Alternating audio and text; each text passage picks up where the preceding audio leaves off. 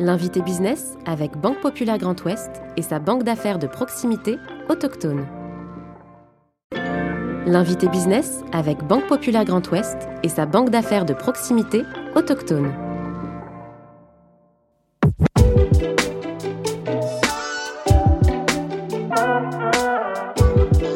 En 2007, il prend la direction de la filiale Fenêtres et Façades d'un groupe industriel implanté aux Herbiers depuis 1745.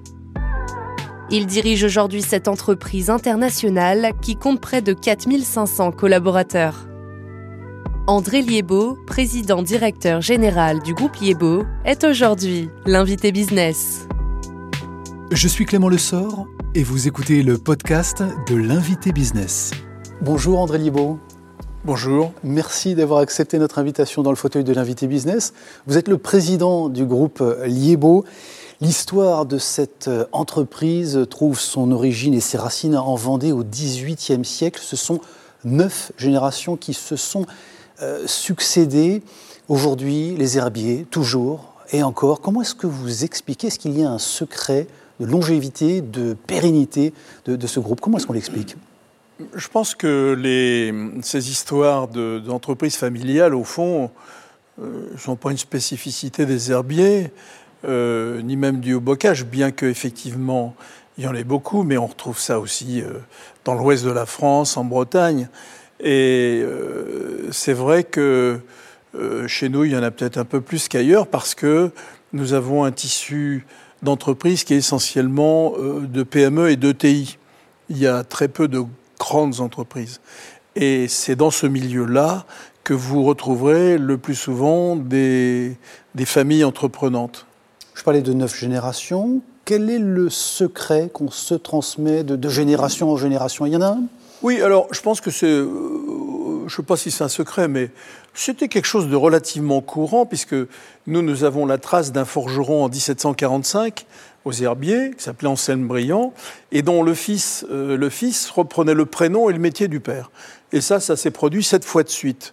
Donc la, recette était relativement simple.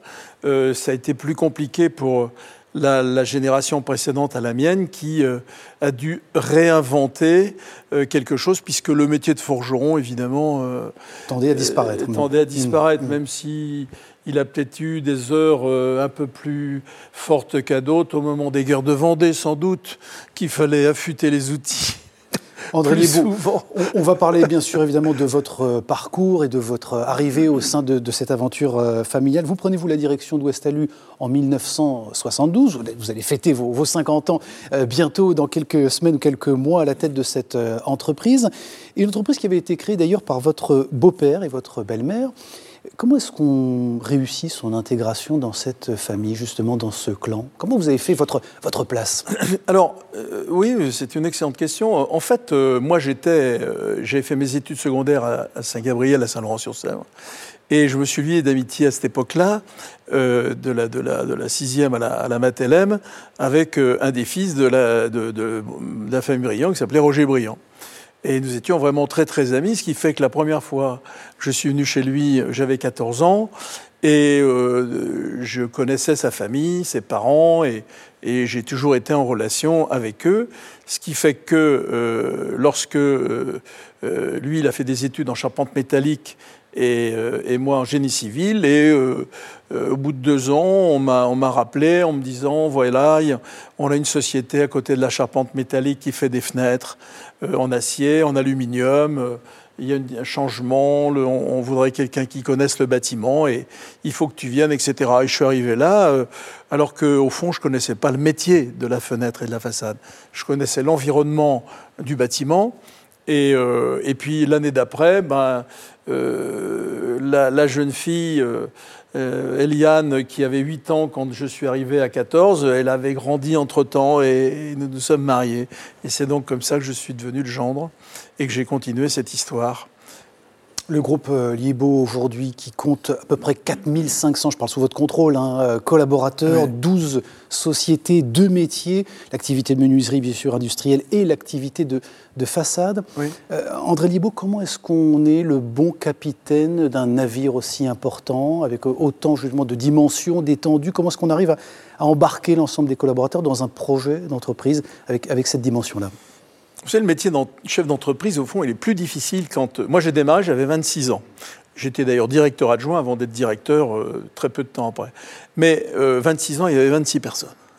Ah oui, c'est à lui. Facile à retenir. oui, oui c'est pour ça que facile.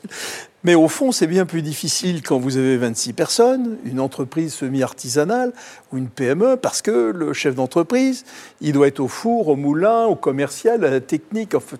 c'est, on en parlait tout à l'heure c'est absorbant, c'est un apostolat. Et au fond, au fur et à mesure où vous vous développez, euh, parce que vous le faites en agrégeant des équipes autour de vous, la réussite n'est jamais solitaire, et là, vous commencez à avoir les moyens de pouvoir, euh, euh, si je me permets l'expression, vous payer un ingénieur, ce que je ne pouvais pas au début parce que je n'en avais pas les moyens. Et au fur et à mesure où l'entreprise se développe, et si je vois notre groupe aujourd'hui, chaque filiale a un directeur général, il y a un directeur général du groupe, etc. Donc, euh, c'est au fond plus confortable. Le, mais le métier, le métier change dans ce sens que vous n'êtes plus euh, vous n'êtes plus euh, l'alpha et l'oméga, mais vous gardez le, avec vos équipes l'orientation, les challenges, les investissements, comment les choses vont se faire. Vous faites attention à quoi À quoi vous êtes vigilant justement quand vous vous entourez, quand vous pouvez justement déléguer auprès de vous? Ben, quand on choisit un collaborateur de haut niveau, euh, prenons un directeur général d'une filiale, euh, il y a évidemment son parcours professionnel, euh, bon, la formation qu'il a pu avoir, plus le parcours professionnel que la formation, parce que même s'il est autodidacte, il peut parfaitement avoir les qualités requises. Et au fond, moi, j'attache une importance, une grande importance à l'homme. Voilà. moi, je les reçois tous à ce niveau-là. Hein. Euh, avant qu'on les, qu'on les embauche. il y a un choix qui est fait par mes équipes. En général, il y en a deux, il y en a trois. Et euh, Qu'est-ce qui fait la différence? Bah, La différence, au fond, je, moi, je leur parle de leur vie, on parle de choses que l'on aime, on parle de, de hobby, on parle de passion, de ceci, cela. Et à travers ces questions et cet échange, j'essaie de, ressentir euh, ce qu'il y a derrière l'humain ou le, ou le professionnel. Voilà. Parce que c'est quand même ça qui fait la différence à un moment donné. Euh, la capacité professionnelle, c'est important, le savoir-faire, mais le savoir-être, le savoir s'intégrer à des équipes, avoir travaillé en groupe, euh, avoir l'esprit de, challenge, ça c'est très important. Ça veut dire que vous mesurez la cohérence ou en tout cas la proximité avec les valeurs de l'entreprise et de votre entreprise Tout à fait, hmm. tout à fait. Euh, je m'empresse de vous dire, si, c'était le l'arrière de votre question. dans une entreprise, il n'y a pas de politique, hein, que les choses soient claires. Euh, ni, de, religion, ni de... Les, valeurs, c'est des valeurs euh, qui, sont, qui sont plus euh, du domaine de la solidarité, de la, du, travail en équipe, de, évidemment de l'honnêteté, de la... Enfin, euh, encore une fois, les, gens, et c'est pour ça qu'un groupe peut être très performant, et, dans notre entreprise, je, crois que euh, nous réussissons pas trop mal de ce point de vue-là, c'est que nous sommes tous différents, mais ensemble, nous sommes, nous sommes redoutables. Vous avez constitué ce groupe, euh, consolidé en tout cas au gré des acquisitions, d'une croissance organique, on, l'a bien compris. Comment ça s'est fait de manière stratégique? Vous avez été attentif à quoi? Ah oui, alors la stratégie, évidemment, c'est quand même euh, un des secteurs où le chef d'entreprise a un rôle majeur. Hein, puisque la stratégie, comme vous le savez, c'est la définition des objectifs, et la tactique, c'est la façon de les atteindre. La tactique, c'est plus du domaine des directeurs, des bon, mais la stratégie, la définition des objectifs, c'est imminemment important parce qu'au fond, c'est de savoir où vous allez, euh, pourquoi vous y allez, euh, les attentes euh, des clients, du marché, etc. La vision, la vision du dirigeant. La vision, hmm. voilà. Donc un, chef d'entreprise, il doit, hormis le fait de de s'entourer de gens compétents, ça, va sans dire, mais il faut qu'il ait une vision. Et il faut aussi possible qu'il en ait la passion. Voilà. Et donc, moi, dans les développements extérieurs que j'ai pu faire, je l'ai fait parce que ça correspondait à des entreprises qui complétaient le puzzle par rapport au schéma général que j'avais de mes produits sur le marché.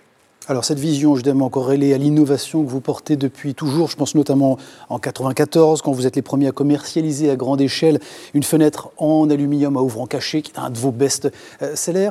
Euh, cette innovation elle est accélérée aujourd'hui face aux grands changements que nous sommes en train de vivre, les transitions énergétiques, les crises et les conjonctures que nous traversons. C'est un accélérateur de l'innovation chez, chez Alors euh, je pense que dans toute entreprise et quel, dans à quelque temps que ce soit, l'innovation, c'est quelque chose de naturel. Vous ne fabriquez pas, sauf que dans notre métier ou dans les, sept premières générations, où ils battaient le fer sur la forge à peu près de la même façon. Mais les temps changent euh, et donc euh, les, techniques, les, attentes des clients. Donc on est, au fond, on doit bouger perpétuellement. Et dans, ce, dans, cette façon de bouger, eh bien, il y a l'innovation qui permet de, de, vous démarquer, qui permet de, de prendre un coup d'avance. Et euh, là, c'est il y a de l'innovation qui, qui peut venir de l'idée d'un seul homme, mais la plupart du temps, ce sont des équipes qui sont là, qui réfléchissent et qui essaient d'imaginer euh, ce que va être demain, avec les succès et les échecs. Parce que quelquefois, on peut se tromper aussi. En acceptant les échecs, vous y investissez une part importante de votre chiffre d'affaires en recherche et développement. C'est un, vrai sujet, l'innovation. C'est pas de la cosmétique chez, chez Libo? Ah non, non, c'est pas de la cosmétique du tout, parce que euh, nous, en fait, on, on en a toujours fait, ça a toujours été quelque chose d'important parce que j'avais des équipes euh, qui, euh, bah, qui bougeaient en, permanence et, euh, qui, voulaient trouver la façon plus, plus rationnelle ou plus esthétique ou plus performante. Hein, en matière de fenêtre, une fenêtre, ça paraît simple, mais en fait, c'est un produit assez compliqué et dans lequel euh, il y a des innovations et des bouleversements que nous avons conduits, nous, pour nombre d'entre eux, et qui ont fait, je pense, notre réussite. André Liébeau, on parle évidemment de ces neuf générations qui se sont succédées, qui ont forgé, c'est le cas de le dire, ce, groupe euh, constitué aujourd'hui et la suite. Ce sont vos enfants, trois enfants qui sont déjà mobilisés dans, l'aventure. Euh, ça veut dire quoi? Que l'avenir est déjà écrit? Comment vous travaillez avec eux à ce sujet de, transmission, de passage de relais? Alors, les entreprises familiales qui sont un peu la marque de notre région, euh, donc en PME ou en ETI, euh, effectivement, il y, a ce, souci de transmettre, puisque au fond, c'est une valeur qui nous est propre, contrairement à des fonds de pension ou, des, grands groupes financiers qui, arrivant dans une entreprise, euh, savent qu'ils vont terminer, qu'ils vont sortir dans 5 ou 7 ans et pensent uniquement à leur mmh. théorie. Mmh. alors que nous, nous notre, je dirais, notre, notre volonté première, c'est qu'on a reçu le témoin et de de le redonner pour que l'entreprise continue. Les dirigeants passent, et les entreprises restent. Et on doit garder nos personnels, nos projets et ce qui nous a passionné toute notre vie. Alors, la difficulté, c'est de transmettre cette passion à la génération suivante parce que euh, il arrive parfois, euh, je l'ai vécu là avec un ami il n'y a pas longtemps, que la génération suivante a dit non parce que on t'a vu travailler, euh, tu n'étais jamais là le soir, on t'a pas vu, etc. Ton métier, on n'en veut pas. Vous êtes rassuré Dieu merci, Dieu merci pour moi, ça n'a pas été le cas. Et euh, ils ont au contraire dit, bah, cette histoire, on veut la continuer. Donc eux, ils sont la dixième génération et euh, ils sont déjà, ils sont déjà dans, le groupe pour, pour un certain nombre. Et la, problématique, on n'en parle jamais, c'est de, de transférer le capital. Parce qu'en France, c'est une, une, catastrophe au niveau, au niveau imposition par rapport à ce qui se pratique dans les autres pays étrangers. Et euh, souvent, nombre d'entreprises sont amenées à, soit vendre une partie, soit, soit, à se vendre. 17% hein. seulement des ETI en France transmettent à la génération suivante. 52% en Allemagne, 70% en Italie du Nord chercher l'erreur. Ces chiffres évidemment que vous mettez en avant, mais en tout cas une belle pérennité pour ce groupe euh, Liebo et cette nouvelle génération qui prend le, flambeau, le, relais que vous évoquiez. Merci beaucoup André Liebo. Je rappelle que vous êtes le président du groupe euh, éponyme et vous étiez bien sûr notre invité business. Merci. C'est moi qui vous remercie. L'invité business avec Banque Populaire Grand Ouest et sa banque d'affaires de proximité autochtone.